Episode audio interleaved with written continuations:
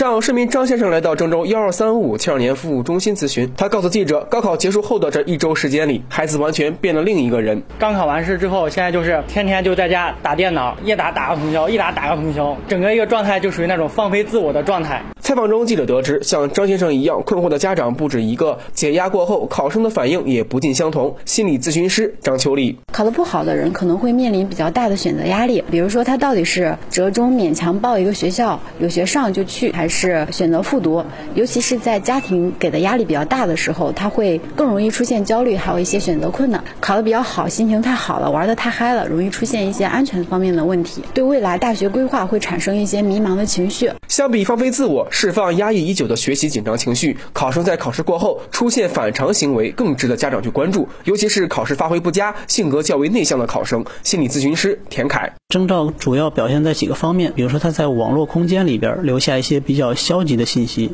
比如说这个生命是一场华美的葬礼等等。另外就是他可能有反常的行为，比如说突然间把自己特别重要的东西送给别人，这时候就需要引起注意，有可能他现在就是处在一个心理危机。状态。如果发现考生有反常行为，家长该如何处理？田凯建议，这时候应该立刻正面的、及时的去询问孩子，做一个全面的监护，要视情况的严重程度而去给他做一个心理的评估，看有没有抑郁症的情况，尽量的做到早发现、早干预、早处理应对，避免悲剧的发生。